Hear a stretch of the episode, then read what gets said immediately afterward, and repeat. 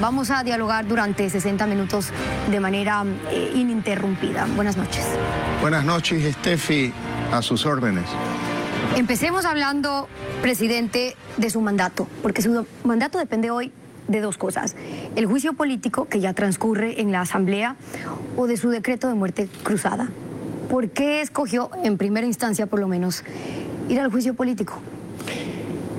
Estefi, con mucho gusto voy a responder esas preguntas a lo largo de esta entrevista, pero permítame de mi lado poner un tema sobre la mesa que es el que le preocupa a todos los ecuatorianos, los problemas de inseguridad.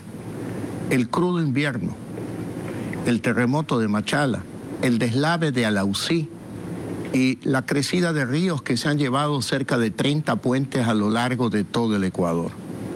Son temas que tienen con angustia y zozobra la población ecuatoriana. Estamos trabajando en aquello. Hemos estado en todos los lugares donde han sucedido eventos producto de la naturaleza. Y también estamos trabajando en materia de seguridad con la declaratoria de emergencia en provincias como Esmeraldas, Santa Elena, Los Ríos, Guayas, con especial énfasis en la zona 8. Aquí no sería necesario un estado de emergencia si la Asamblea Nacional hubiese ya aprobado la reforma. Y justamente por eso, presidente, vamos a hablar de eso. La seguridad es un tema donde el país necesita respuestas ahora. Pero vamos en orden. Yo empecé por lo político, presidente, porque este es un momento político donde el país también necesita respuestas. Y usted, ante dos posibilidades, ha escogido no por ahora la muerte cruzada, digo por ahora, porque no se sabe, pero sí ir a un juicio político. ¿Por qué, presidente, escogió el juicio político? Porque es mi obligación poner cara ante el pueblo ecuatoriano. Yo no podía dictar la muerte cruzada dejando la duda de qué es lo que verdaderamente habría sucedido con el juicio político, porque soy un demócrata, porque pongo el pecho a las balas en todos los ámbitos de mi vida. Y este es un ámbito, un aspecto crucial de la vida política del Ecuador, de la historia del Ecuador, y no quisiera que en las páginas de la historia se escriba que dicté una muerte cruzada para evitar un juicio político. No evito el juicio político, iré a la Asamblea.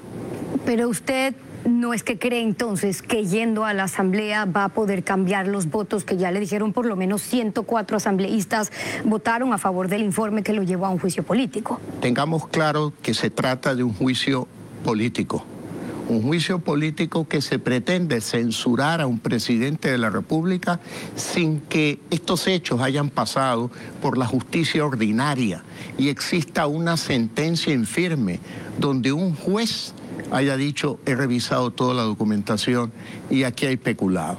Lo que le puedo decir a usted y a todos los ecuatorianos es que no existe tal peculado y se lo puedo demostrar. Mire, Aquí están los documentos de que, que demuestran claramente que se me quiere juzgar por hechos sucedidos en el gobierno anterior. Un contrato de eh, la compañía de transporte de petróleo suscrito el 7 de diciembre del 2018 entre Flopec y Amazonas Tanker. 2018, tres años antes de que yo fuese presidente del Ecuador renovado en diciembre del 2020. Lo que le están acusando, presidente, ya sabemos eso, en el 18, en el 21, lo que le están acusando es se le advirtió, presidente, se le comunicó de lo que estaba pasando y, y este contrato siguió y ahora argumentan que bueno, como el resultado de Flopec, sí, bueno, si Usted me lo, si usted me lo permite, aquí hay la documentación que demuestra claramente que el gerente de Repsol, de perdón, no Repsol, de la compañía Flopec, eh, en primer lugar en febrero decide y comunica a Amazonas Tankers que quiere dar por terminado el contrato en el año 22. E inmediatamente, pocos días después, aquí está el mail donde él dice en inglés, después de revisar, he decidido revocar la unilateral terminación del contrato. ¿Por qué? Porque se dio cuenta el señor Estupiñán que causaría muchos daños y perjuicios económicos al Estado ecuatoriano. Y claro, eh, por supuesto que lo revocó, eso no lo dice él en la carta que me escribe a mí, pero él él mismo cambia de opinión. Y hay una carta muy interesante que se la puedo dejar acá, suscrita por el propio señor Estupiñán al ministro de Energía de aquella época, recomendándole que no se termine el contrato con Amazonas. Nos puede dejar esa, esa información, presidente. Pero le pregunto algo. ¿Usted le quiere ir a explicar esto a la asamblea? Es decir, a esos asambleístas a los que usted llamó extorsionadores, en ciertos casos hasta delincuentes, a esos asambleístas usted les quiere ir a dar esa explicación o pretender que escuchen estas razones si usted mismo está diciendo que el juicio es político. Estas razones se las estoy dando a los ciudadanos ecuatorianos para que ellos comprendan con claridad que su presidente no ha cometido peculado. Tanto no he cometido peculado que los hechos llevados a cabo durante el periodo de mi gobierno llevaron a, que la empresa de transporte petrolero incremente sus utilidades. Mire los años anteriores. En el 2020, una pérdida de 11 millones de dólares. El 2021 comienza mi periodo de gobierno. Ya hay una utilidad de 13 millones. Y en el año 22, producto de aplicar las recomendaciones técnicas de la Contraloría General del Estado, se logra una utilidad récord, inédita en la historia de la empresa, de 180 millones de dólares. Entonces los ecuatorianos. Pero partiendo de que haya ganancias, presidente, es como decir, en la intermediación petrolera eh, hubo un negocio positivo finalmente para el Estado, pero ahí se enriquecieron unos cuantos en esa intermediación y no justifica lo que haya pasado con las exportaciones. Pero ya que usted toca la intermediación petrolera, Estefi, que es un tema distinto al tema de Flopec, yo quiero decirle a usted y a todos los ecuatorianos que yo en febrero del año 22 estuve en China y hablé cara a cara con el presidente Xi Jinping y le denuncié los contratos perjudiciales de Petrochina y Petro-Tailandia. Y él aceptó renegociarlos y esos ya están renegociados. Es decir, se liberó la mitad de los barriles prendados por los créditos chinos y además se cambió la fórmula de cálculo del precio para aumentar el precio del petróleo ecuatoriano entregado a China. Nada de esto, presidente, ni esto ni el caso de Flopec en realidad se va a discutir en esa asamblea.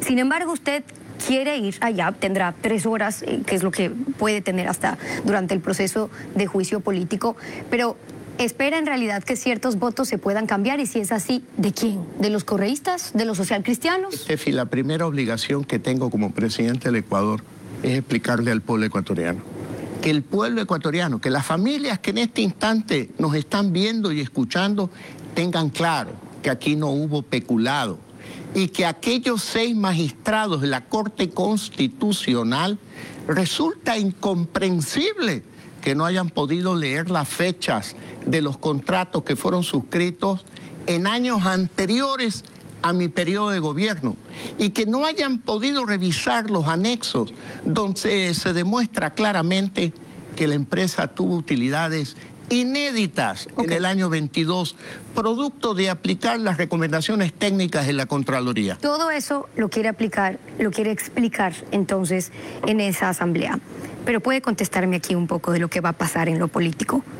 ¿Hay esperanzas? Entonces, ¿el gobierno tiene esperanzas? ¿Usted tiene esperanzas entonces de conseguir votos social cristianos o correístas en esa asamblea para este proceso? que los asambleístas que tienen decencia, que sí los hay, aquellos asambleístas a los que se los ha engañado con información falsa u omisión de información, reflexionen y, y recapaciten en bien del Ecuador, de la estabilidad del país. La estabilidad es algo importante, un valor fundamental para lograr la paz ciudadana, para lograr la prosperidad de las familias ecuatorianas. No que respondan a Guillermo Lazo ni a mi gobierno, que le respondan a los ciudadanos, aquellos que los eligieron. Ahora, usted quiere ir a la Asamblea, entonces ha, dicho, incluso en la cadena del jueves, que tiene que defender su honor, que tiene que defender su reputación, que le quiere explicar esto al país, pero ¿vale la pena o más bien no está anteponiendo, presidente, eh, su dignidad al hecho de someter al país a que se vienen 40, 45 días aproximadamente de qué? Probablemente conmoción, conmoción social y, y segura inestabilidad política. Pero eso no es consecuencia de una acción mía.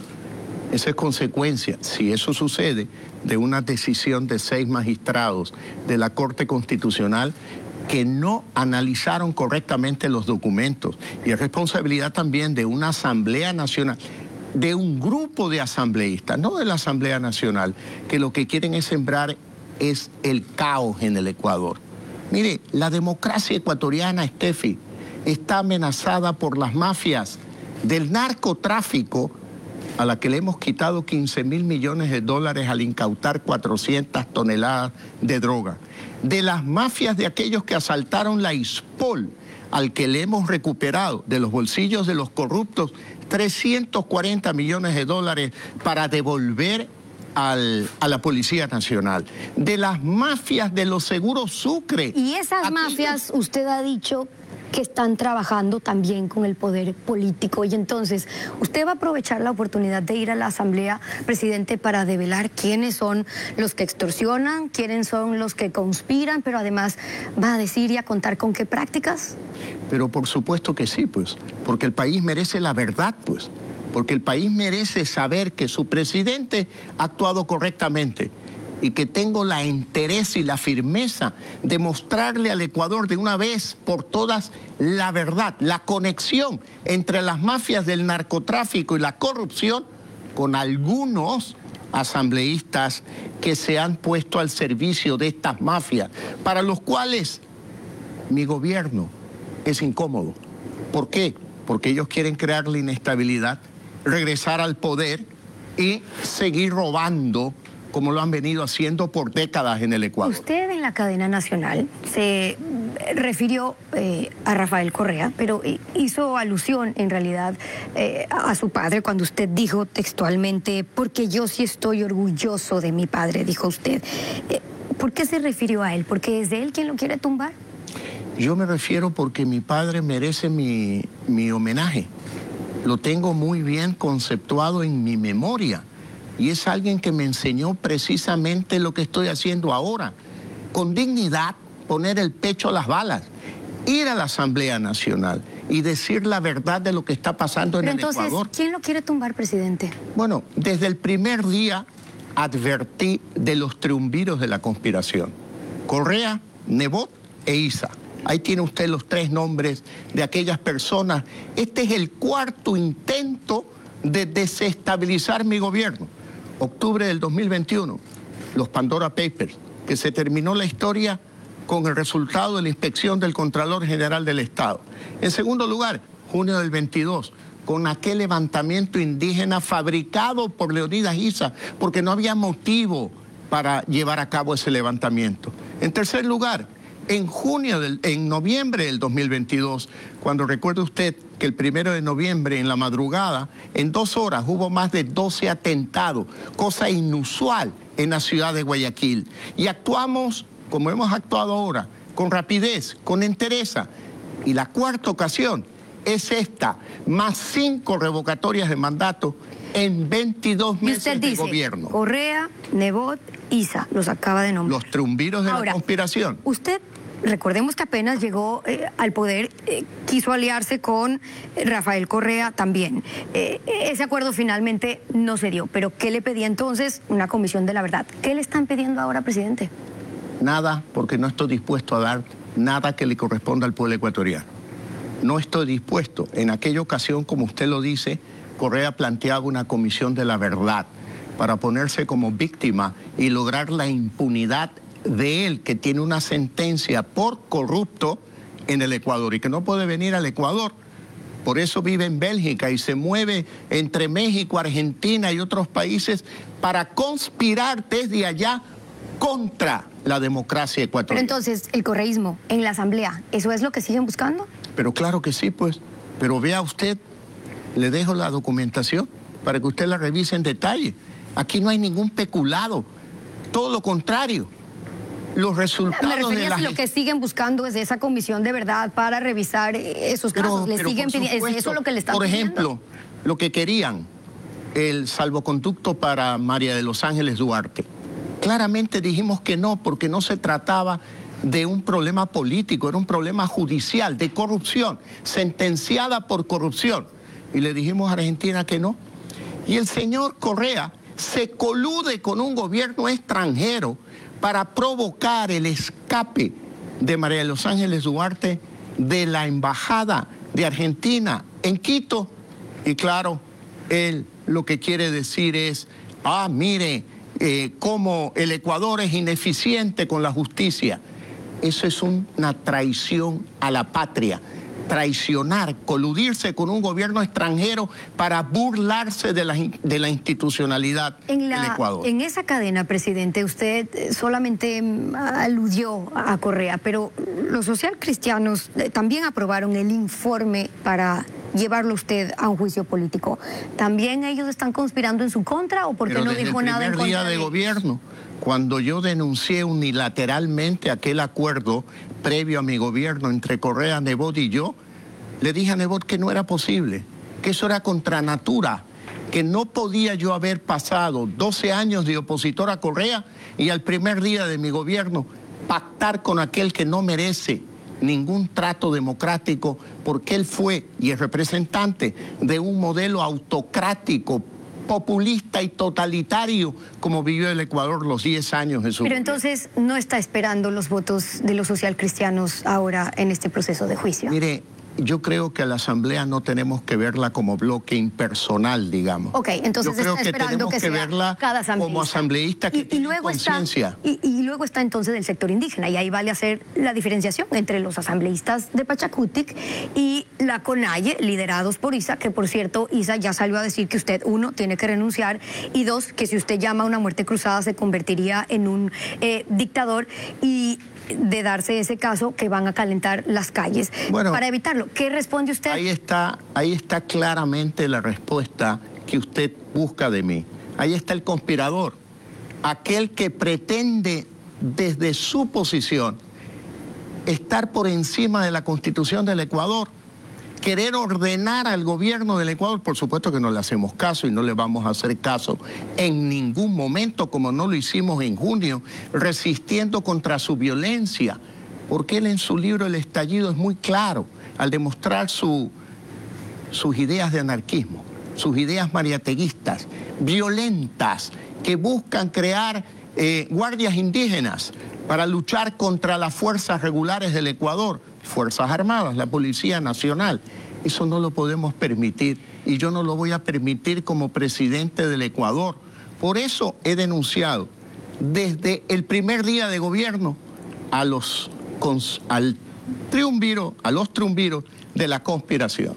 Ahora, Isa ya, eh, por un lado, presionó a la Corte eh, constitucional, eh, se dio luz verde a ese juicio eh, político y por sus declaraciones lo que ya se sabe es que están decididos a calentar las calles. Pero pongo este contexto porque porque está preparado realmente el gobierno para lo que se podría venir con ese calentamiento de calles en los próximos 40, 45 días que va a tener que vivir este país. Dígame una cosa, Estefi, ¿qué queremos? ¿Qué quiere usted que hagamos?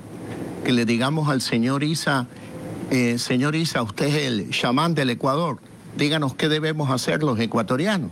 Eso no es posible. Quien está provocando una situación que pone en situación de riesgo a la democracia ecuatoriana es el señor Isa, que no respeta las reglas democráticas, que quiere ser presidente del Ecuador, pero entrando por la ventana de Corondelet, no la puerta ancha del voto popular para legitimar su poder. Eso no lo podemos permitir ni a Correa, ni a Nebot, ni a Isa.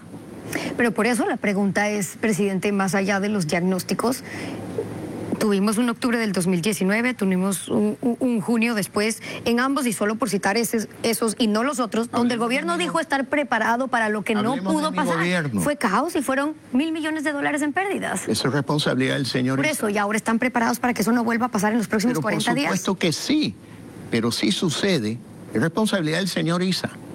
Él produjo un costo de 1.200 millones de dólares al Ecuador en junio del 22, 800 millones de dólares al sector privado, a los grandes empresarios medianos y pequeños, y 400 millones de dólares al interrumpir las exportaciones de petróleo. ¿Usted cree que eso es correcto? eso es democracia. Entonces lo que usted busca, presidente, es que se evidencie lo que ellos, a quien usted acusa, están logrando, pero se ha puesto a pensar, presidente, lo que puede pasar incluso en el día del juicio político. Me refiero a con el caos que está anticipando, eh, con el calentamiento en las calles que se puede venir. Usted va a tener que entrar y salir militarizado. Mire, Steffi, la obligación de un presidente es defender la democracia. Y eso es lo que yo estoy haciendo en este momento y continuaré haciendo. A pesar de que en la Constitución, que es una constitución un tanto híbrida entre un sistema parlamentario y uno presidencialista, el artículo 148 es muy claro y dice que el presidente, por una vez dentro de los tres primeros años de gobierno, puede disolver la Asamblea Nacional e inmediatamente, siete días después, el Consejo Nacional Electoral convocará elecciones generales de presidente y de asambleístas para concluir el tiempo que falta del periodo eh, actual 2021-2025. Este fin, ya son tres intentos de desestabilización. Octubre, junio, noviembre. Estoy enfrentando el cuarto y tengo que juntos con los ecuatorianos defender la democracia. Esa es mi obligación. A eso quería ir entonces, con esos antecedentes. ¿Por qué no prefirió ahora el camino de la muerte cruzada? porque el pueblo ecuatoriano tiene derecho a saber la verdad. Aquella verdad que durante tres horas voy a presentarle al pueblo ecuatoriano cuando me toque ir a la... ¿Y esa verdad no se la dijo ya en la cadena del jueves pasado al pueblo ecuatoriano? Se la estoy diciendo ahora también. Pero para la historia quiere, tiene que quedar en los registros de la Asamblea Nacional que el presidente Lazo fue y dijo todo lo que voy a decir. Y después analizaremos y reflexionaremos si cabe o no la muerte cruzada. Una de las opciones que se baraja es que usted puede ir ese día a juicio político, pero con el decreto de la muerte cruzada en mano. ¿Es así? No nos anticipemos. Yo creo que es un asunto tan serio y tan delicado que tiene que ver con la estabilidad de la familia ecuatoriana en materia de seguridad, en materia de empleo, en materia de prosperidad. Por eso, mismo es importante. hay que analizarla con cuidado. No es una cuestión personal, es una cuestión del pueblo ecuatoriano, el interés de la familia ecuatoriana. Y eso es lo que yo defiendo. Por eso es importante que los ecuatorianos sepan a lo que se están enfrentando con estos dos caminos que hoy políticamente tiene el presidente y tiene el gobierno. Pero ya salieron los asambleístas, presidente, a decirle, oiga, si usted se va a muerte cruzada, por si acaso tampoco es que lo vamos a acatar. ¿Y qué le responde usted? Estefi, si no fuera este el escenario y yo ya hubiera dictado la disolución de la Asamblea, usted me diría, ¿y por qué no fue a la Asamblea? ¿Por qué no fue a defenderse?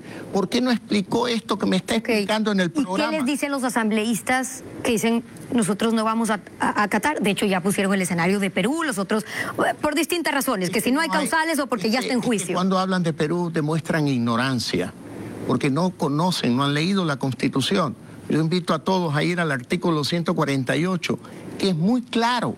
El presidente tiene la posibilidad de una vez dentro de los tres primeros años de gobierno disolver a la Asamblea Nacional, pero en siete días el Consejo Nacional Electoral convoca elecciones. Fíjese usted que uno de los trumbiros de la conspiración está desesperado porque yo dicte la muerte cruzada. Y usted lo sabe, ese es Correa. Pero no podemos darle gusto al caos que él pretende sembrar en el Ecuador para que vuelva la droga al país, para que vuelva la corrupción de Seguro Sucre, la corrupción de la ESPOL, la corrupción de las empresas públicas, la corrupción de la minería ilegal. Ellos creen, presidente, que que están en su derecho de no acatar porque no existirían las causales. ¿Y cuáles son las, las causales? Son arrogación de, funciones o si obstruyen la ejecución de su plan de desarrollo o por grave crisis política o, conmisión, o, conmoción interna. Pero ahora mismo, ¿cuál sería? La segunda, porque ya usted ve cómo boicotean la ejecución del plan de gobierno.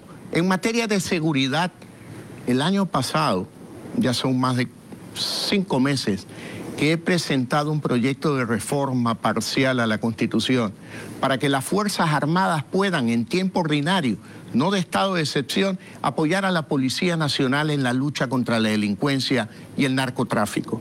Eso está durmiendo el sueño de los justos en la Comisión.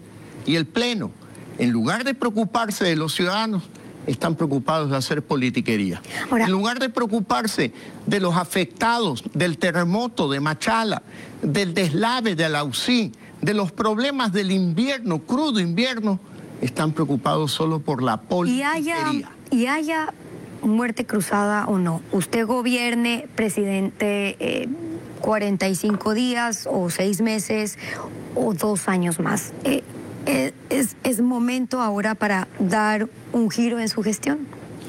Mire, yo tengo que decirle algo, Estefi, a usted y a todos los ecuatorianos. Yo recibí un país con una grave crisis fiscal, cerca de 8 puntos del Producto Interno Bruto en déficit fiscal. Un país con una grave crisis sanitaria, donde apenas se había vacunado menos del 1% de la población. Y una grave crisis moral Recuerde usted la corrupción en los hospitales, especialmente de Guayaquil. Con respecto al primer punto, este año eh, tenemos como proyección un punto del Producto Interno Bruto de déficit, apenas un punto. La economía durante mi periodo de gobierno, la suma desde mayo del 21 hasta ahora o hasta diciembre, que tenemos la estadística, hay un crecimiento económico del 7.2%. Hemos creado 500 mil empleos, hemos sacado de la pobreza a 1.100.000 ecuatorianos y hemos bajado el indicador de la pobreza en 8 puntos porcentuales. La Reserva Monetaria Internacional, que garantiza el sistema de dolarización, ha crecido en un 60%. Y, ya vamos a, ir a habla de la economía. Vamos a ir a esos puntos, pero una de las cosas que le critican justamente, presidente, es poner la casa en orden, ordenar las cifras en déficit, la macroeconomía, pero sin destinar más dinero a la política social, es decir, a salud y a seguridad. Es decir, por eso le preguntaba, ¿por allí puede haber un viraje? No, perdóneme, Steffi, podemos hacer todos los virajes que exijan los ciudadanos. Yo estoy dispuesto a hacerlo. Pero fíjese algo, la inversión en lo social, entiéndase como salud, educación, trabajo, vivienda y bienestar, llega en este año a 15.200 millones de dólares. ¿Cuánto invirtió Correa, que tanto cacarea de haber tenido el corazón ardiente, las manos limpias? Claro, por ahí hay diferencias en corriente y inversión. Perdóneme, no, no, no, no, no, no comparando exactamente igual los mismos conceptos, él invirtió 8 mil millones por año.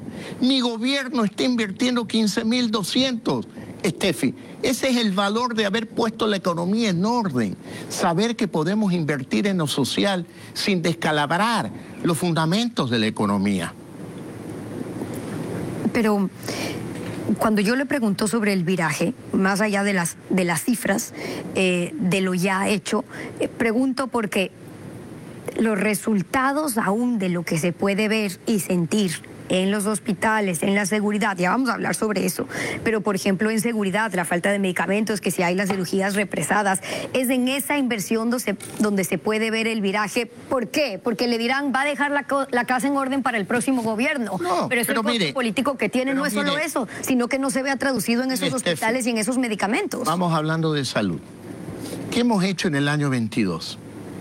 construir, terminar de construir e inaugurar el hospital de Durán, el hospital de Bahía, centros de salud en Machala. ¿Qué vamos a inaugurar este año? Perdón, ya inauguramos el hospital de Manta. Vamos a terminar y vamos a inaugurar en abril el hospital de Pedernales. Estamos hablando de una cantidad de inversión en salud importante, en infraestructura hospitalaria.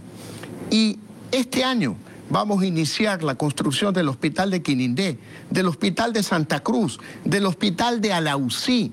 Por lo tanto, no ha parado la inversión social en mi gobierno aparte de repotenciación. mucho, mucho de lo que se, mucho de lo que se ha hecho, presidente. Sí, termino. Permítame explicarlo, porque si hay algo que critican a mi gobierno, y en esto tienen razón, es que hemos fallado en la comunicación. Por lo tanto, deme la oportunidad de que conozcan los ecuatorianos que hemos repotenciado 53 hospitales que serán intervenidos. Por ejemplo, el hospital de Monte Sinaí, que lo visité creo que el 2 o 3 de enero de manera sorpresiva. Un hospital de 490 camas, ¿Saben cuántos funcionaban cuando inició mi gobierno? Cero. ¿Saben cuántos van a funcionar al término de este año? Las 490 camas. Y también el Hospital de Montesinaí tiene el laboratorio... Pero yo, pero yo le preguntaba, presidente, porque eh, entiendo lo hecho, pero me refería a los problemas lacerantes que no cambian, no solamente en seguridad, de lo cual vamos a hablar, pero usted me hablaba ahora de la salud. Le pregunto, no por lo ya hecho, porque eso lo hará en su rendición de cuentas, sino por lo que el país quiere saber ahora, es decir, ¿qué va a pasar? ¿Qué medidas urgentes en estos campos, en estos días, como el que anunció ayer en seguridad con el porte de armas, pero en salud, presidente? Pero en salud, mire usted, Steffi, asumimos el gobierno con un inventario no mayor al 45% de las medicinas Hoy estamos ya en el 75% de las medicinas en los hospitales. Estamos, mire usted, hubo un caso de una enfermedad muy rara de un pequeño en Quito. Compramos una medicina que le costó al Estado un millón y medio de dólares. Eso, antes hubieran dicho no, eso no podemos comprar, eso es muy caro. Y estamos salvando a aquel niño en el, en el hospital en Quito. Estamos trabajando. ¿Pero hay anuncios urgentes en ese campo, presidente? Bueno, lo que puedo contarle en este momento es que estamos incrementando el inventario de medicinas en los hospitales y eso ya está hecho. No es que vamos a hacerlo. Hay un problema en materia de salud que le quiero decir a todos los ecuatorianos. El modelo de gestión de los hospitales es un modelo de gestión que no está pensado, no tiene como centro al paciente. Vea lo que está penosamente sucediendo, Steffi asesinan a la directora administrativa del Hospital Teodoro Maldonado Carbo, una profesional muy joven. ¿Por qué? Porque junto con el director del hospital estaban limpiando de corrupción. Ya le voy a preguntar sobre eso porque es lo que no se ha podido resolver. Pero hablando de las medidas urgentes, ayer sí anunció una de esas. Habló sobre el permitir a la sociedad civil el porte y la tenencia eh, de armas. Por eso yo le preguntaba sobre, eso. Ahora, pero, pero, ¿qué le hizo cambiar de opinión para permitir ese porte y esa tenencia, presidente? El pedido de los ciudadanos. Yo escucho permanentemente. Y no estamos hablando de porte y tenencia de armas Estamos hablando de porte y tenencia regulado de armas. Es decir, por las condiciones, usted se refiere a los certificados de prueba, el que haya el registro sin antecedentes. A las Fuerzas Armadas, tiene que cumplir con exámenes en el Ministerio de Salud, exámenes psicológicos, demostrar que no tiene antecedentes o delitos eh, cometidos por los cuales haya sido sentenciado. Es decir, porte y tenencia regulado y de armas. Permitir que la gente se arme no es una declaratoria de, impotencia del Estado o porque ya era oportuno ahora. Es oportuno porque las empresas de seguridad lo pedían y las empresas de seguridad privada pueden asistir como un complemento a las acciones de Fuerzas Armadas y Policía Nacional. Y porque la sociedad civil, por ejemplo, usted está en una joyería, en un centro comercial, Hoy el guardia está desarmado y eso lo saben los delincuentes. A partir de ahora, los delincuentes que seguramente están oyendo también este programa y viéndolo, ya sabrán que en esa joyería va a haber un guardia armado que los va a repeler.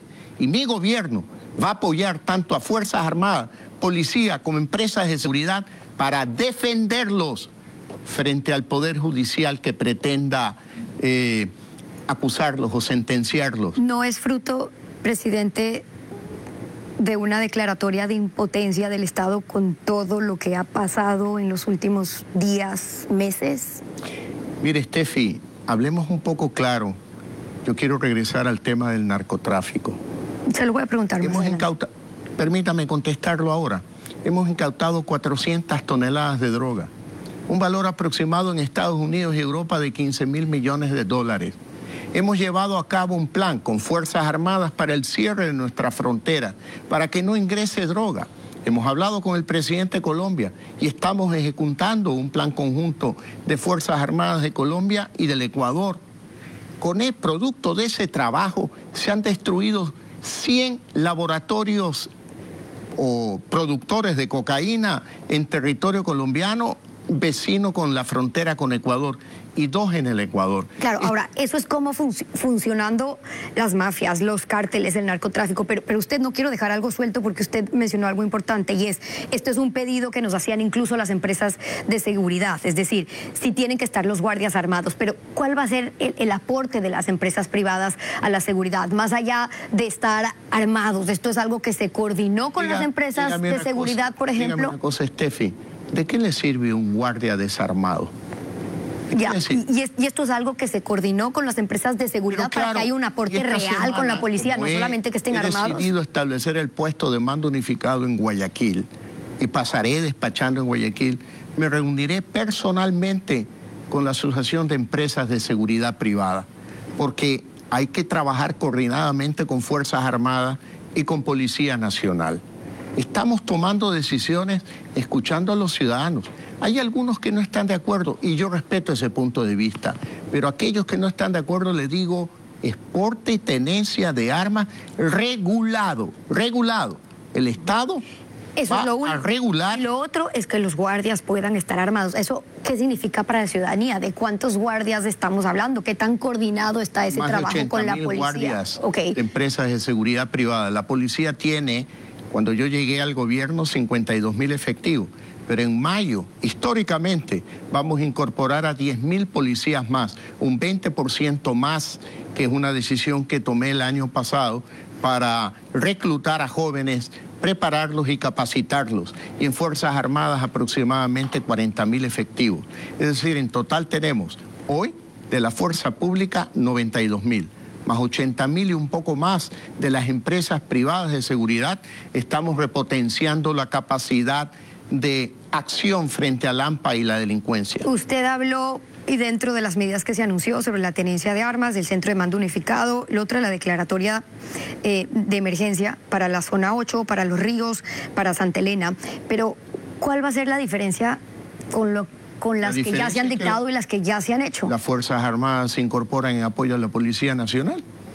Si la Asamblea Nacional... ¿Eso no pasó ya en, lugar teoría?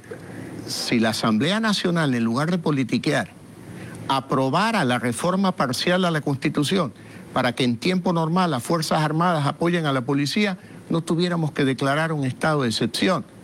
Pero la Asamblea se dedica a politiquear, piensa más en ellos y su bienestar y no en el de los ciudadanos. Pero eso en qué se traduce, presidente, para la gente. Decirle, vamos a ver más militares en las calles, porque en teoría eso iba a pasar. Lo vimos en una que otra zona, la zona 8, sin duda, pero ¿en qué se va a traducir? Ok, un toque de queda de una a 5 de la mañana, más militares. de manera muy concreta. Actualmente la Policía Nacional, que lleva a cabo investigaciones, tiene definidos objetivos, pero no puede allanar casas si no es junto con la Fiscalía y el Poder Judicial. En el estado de excepción, la Policía Nacional va a llevar a cabo allanamientos. Va a ir a la madriguera de los delincuentes a tomarlos presos, a incautar. Y eso no se había podido hacer antes, por eso es en importante. En regular no se puede hacer. No, me refiero con los otros estados de excepción. También se lo hizo también se lo hizo y hoy lo vamos a repetir con mucha fuerza.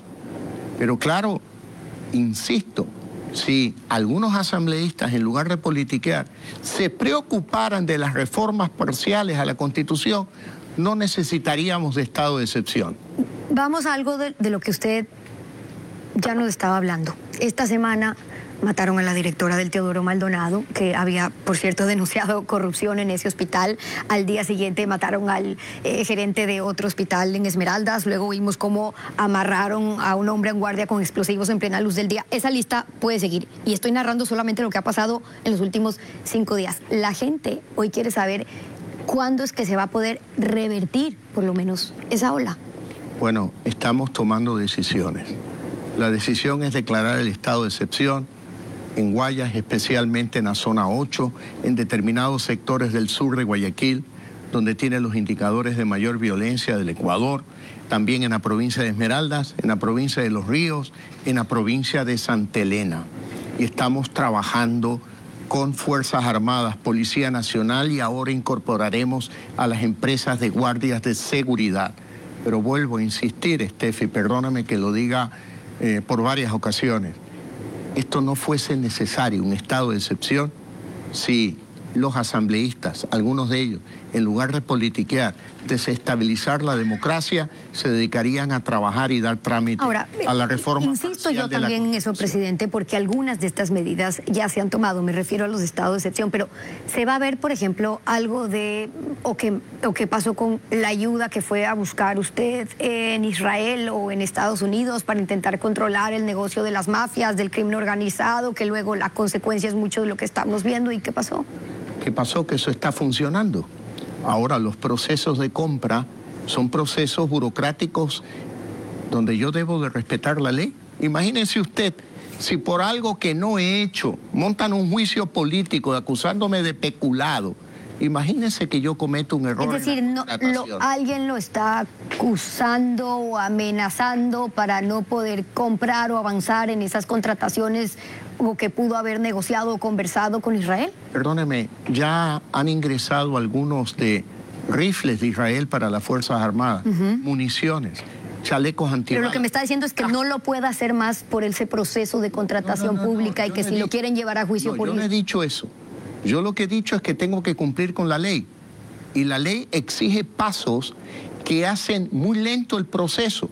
Pero le estoy contando que ya se contrató para las Fuerzas Armadas y ya llegaron cascos, chalecos, municiones y en agosto llegarán 130 autos blindados, blindados, tanques blindados para el control de la seguridad en fronteras, la lucha contra el narcotráfico, la lucha contra la minería ilegal y estamos también llevando a cabo los procesos para la Policía Nacional. Acabo de entregar en Guayaquil 130 patrulleros repotenciados, de un total de 1.500 para todo el Ecuador, y se acaban de incorporar 400 nuevos policías este viernes para la zona 8 en Guayaquil. Y en mayo se incorporan 8.500 policías más.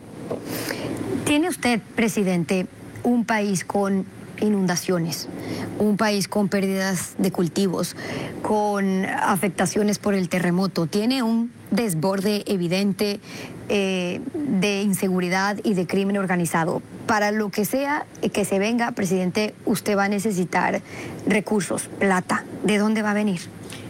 Mire, Steffi, usted se refiere a los cultivos.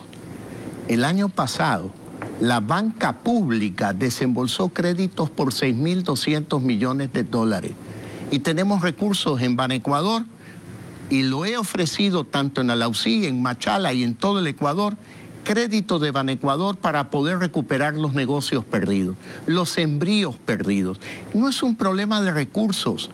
Por otro lado, mi gobierno es un gobierno honesto donde podemos construir casas a 23 mil dólares sin ningún sobreprecio.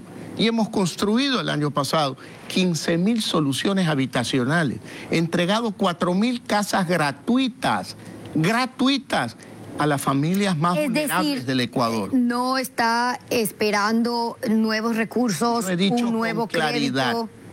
No vamos a aumentar impuestos y vamos a apelar a recursos para estados de emergencia de los organismos multilaterales.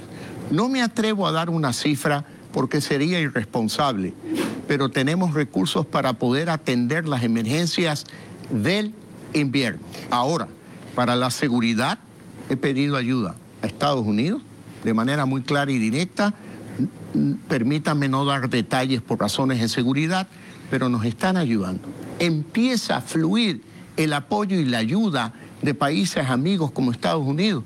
Mire, Colombia, trabajando en conjunto las Fuerzas Armadas de Colombia con las Fuerzas Armadas del Ecuador. Eso lo anuncié también el año pasado. He estado en Israel personalmente. Pero ¿quiénes venden, quiénes proveen de todos estos Pero recursos? No es para lo que resta de mandato, presidente, entonces un problema ya de recursos, no es que está negociando un nuevo crédito. Le pregunto porque tenemos información de que estaba negociando un nuevo crédito con China, eso no es así, eso no se concretó. No, Steffi, mire, la deuda, a pesar de haber contraído el déficit, haber logrado crecimientos económicos como los que hemos logrado, a pesar de eso, la deuda, yo recibí el país con un 62% de deuda sobre el Producto Interno Bruto, ahora está en el 55%.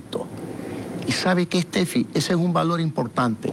La estabilidad económica es un valor para toda la sociedad ecuatoriana. Yo estoy seguro que como madre usted no quiere que sus hijos hereden pasivos, hereden un caos. Usted quiere heredarles un patrimonio. Y yo lo que creo es que esta generación, los padres de hoy, tenemos que trabajar hoy para el futuro de nuestros hijos y el futuro de nuestros nietos. Y estamos manejando en orden la economía sin dejar de invertir en lo social.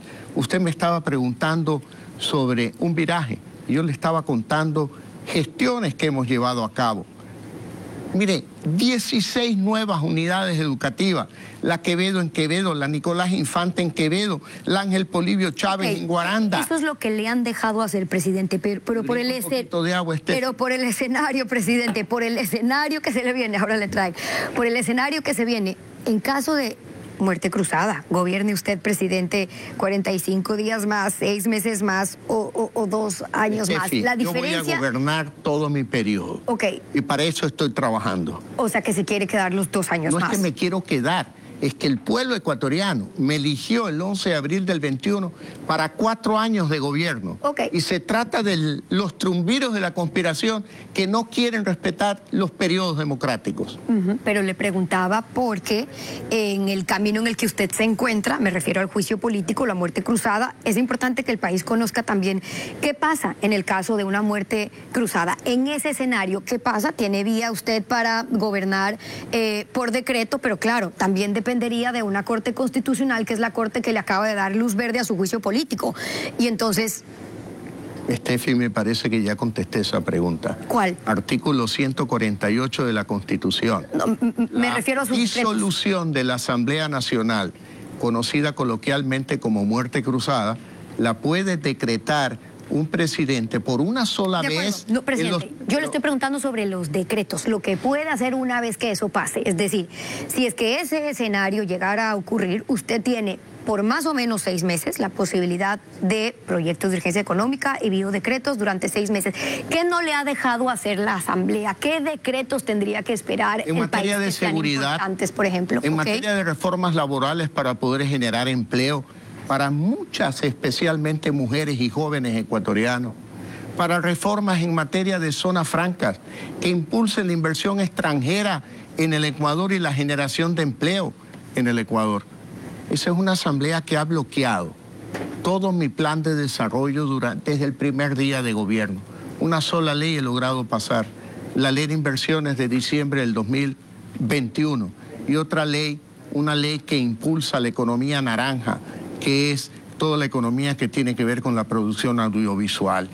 Pero que el Ecuador necesita reforma, las necesita.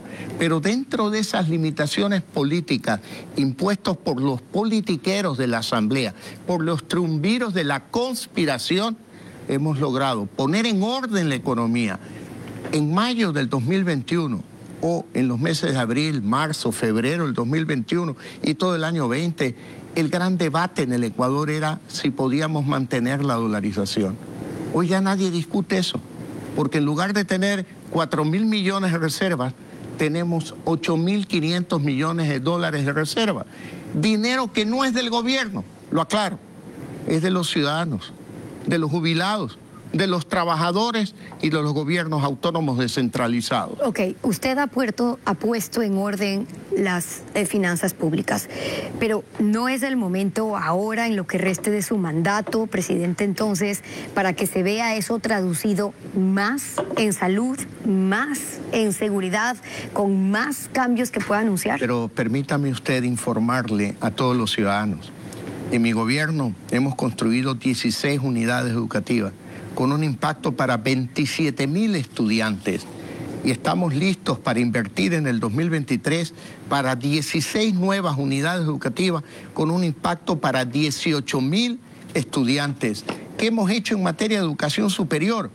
Activar institutos técnicos que hemos concluido con ayuda, por ejemplo, de Alemania el Luis Arboleda Martínez de Manta, el Marta Bucarán del Lago Agrio, el Yavirac en Quito y para el año 23 el Ismael Pérez Pazmiño, el Luis Tello, en Paulo Emilio Macías en Puerto Viejo. Estefi, permítame decirle algo. Esto en 19 meses cortado a diciembre, en 19 meses de gobierno, yo he hecho mucho más de lo que muchos gobiernos en cuatro años hicieron. Inclusive, tengo un dato aquí que se lo tengo que dar a usted. Desde mayo del 2007 a diciembre del 2008, el señor Correa entregó una obra, nada más en materia de educación. Yo he entregado 16. Ok, porque le he dado tiempo, para que usted, pueda contarnos vea usted la diferencia, de, de eso hecho. Pero, usted la diferencia. Pero déjeme porque Él, en lugar de construir unidades educativas, con eso. sacaba por la ventana a los magistrados de la Corte Constitucional. Usted recordará esas imágenes dantescas de un juez tirándose al piso del cuarto eh, Pero piso yo quiero volver- Sin embargo, yo, aunque no comparta, respeto la decisión de la Corte Constitucional y me dedico a construir 16 unidades educativas Pero eso cuando ya él hizo lo hizo, apenas uno. presidente. Ahora, si bien usted dice que tiene un problema de comunicación para contar esas cosas, lo que la gente quiere ahora es saber lo que se viene de aquí en adelante en lo que resta. Y uno de los temas que usted eh, mencionaba, cuando yo le pregunto qué decretos, presidente, qué puede aprobar que no le haya dejado hacer la asamblea, que hoy tendría que venir, usted me dice, ok, me da un punto. Lo otro, en reforma laboral, por ejemplo, en los cambios que nunca Estefi, pudo aprobar, Estefi. ¿qué ofrece sobre eso? Estefi, yo siempre dije en campaña que para poner la economía en orden no se necesita de la Asamblea. Y lo he demostrado. Lo he demostrado. Que para hacer obras como por ejemplo las 16 unidades educativas que ya hemos inaugurado en el año 22, las 16 nuevas que vamos a hacer en el 23, los hospitales que ya hemos construido, los que vamos a construir este año, no necesito de la Asamblea para poder llevar a cabo obras. Para poder abastecer medicina en los hospitales no necesito de la Asamblea. Pero ¿cuál es el plan concreto para eso, presidente? Porque Pero eso es un tema en el que... explicarlo. No, me refiero el tema de las medicinas concretamente, porque Pero ese es un tema en el que la gente se desangra. Ok, hay un plan para... eh, poder solucionar o por lo menos abastecer en el tema de medicinas, pero eso significa que se vea traducido en cuánto, para cuándo. Le he contestado ya varias veces eso. Ya hemos incrementado el inventario de medicinas del 45% que yo lo recibí al 75%. Y estamos también, ya hemos implementado Medicina Cerca, un programa a través del cual electrónicamente el ciudadano puede ir a la farmacia cerca de su casa a retirar las medicinas. Ok, y entonces Gratuitamente. eso sí lo reportamos, pero presidente, para pasar entonces, si lo quiere plantear así, del 75 al 100, ¿qué es lo que tiene que pasar para que en los hospitales dejemos de contar que no hay medicinas visto- o que están represadas visto- todavía las bueno, cirugías? Más allá, está- más allá de lo que haya hecho, pero de lo que falta. antigua, no es antigua, la acabo la de contar ayer y hoy y pasado mañana y lo sigo contando, Pero usted presidente. a las personas que han Sí, recibido una buena atención médica. También, pero Aquellos también- que hablan bien del servicio de los También, médicos. pero por eso es importante Usted ha saber entrevistado a a los futuro- venezolanos que hemos legalizado Pero- y que también reciben medicina Ok, gratuita en el perfecto, Ecuador. Pero por eso le pregunto puntualmente, presidente, ¿de qué a futuro? Para llegar de ese 75 al 100, ¿hay un plan para que esas Yo historias que usted dice, ¿por qué las seguimos contando? Las pregunta. dejemos de contar, Un canal de presidente. televisión tiene un rating X.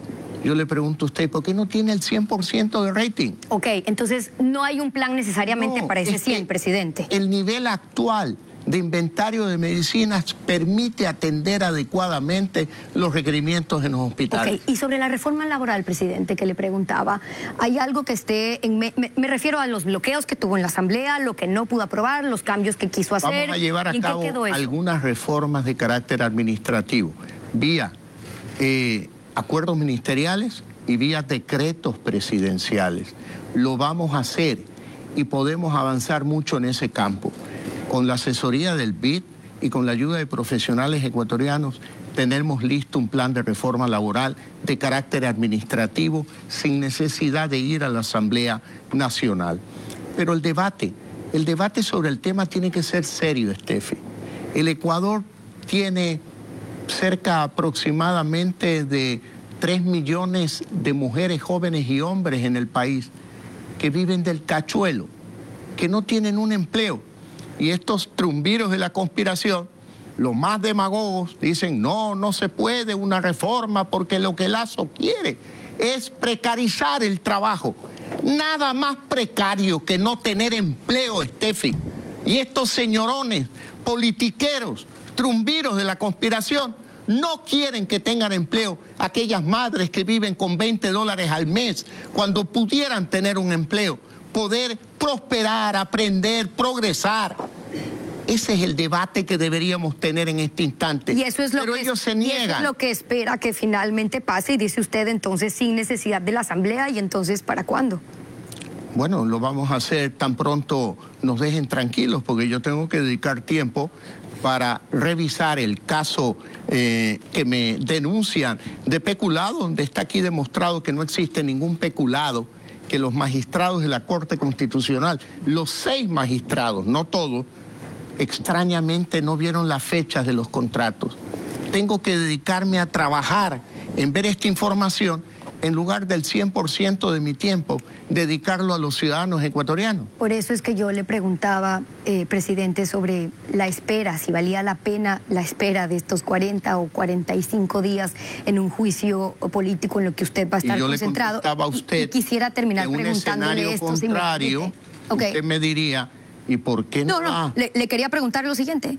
Entonces, frente a ese eh, escenario, el de ir a la asamblea, eh, ¿nos podría terminar diciendo entonces que eso se mantiene, se mantiene de forma inalterable o podrán haber eventos, presidente, que adelanten su decisión de ir a una muerte cruzada? Al día de hoy, 9 de la noche, domingo 2 de abril, es lo que le he contestado. Pero es tan dinámica la creatividad de algunos asambleístas y estos trumbiros de la conspiración que de repente me hacen cambiar de opinión. Todo depende. Al día de hoy, 2 de abril, a las 9 de la noche, le he contestado lo que está decidido. Con eso me quedo, presidente. Gracias por responder en momentos en los que el país necesita eh, muchas respuestas. Y a ustedes, como siempre, gracias también por habernos acompañado. Muchas gracias a usted, a Ecuavisa y a quienes estuvieron viendo este programa. Buenas noches con todos.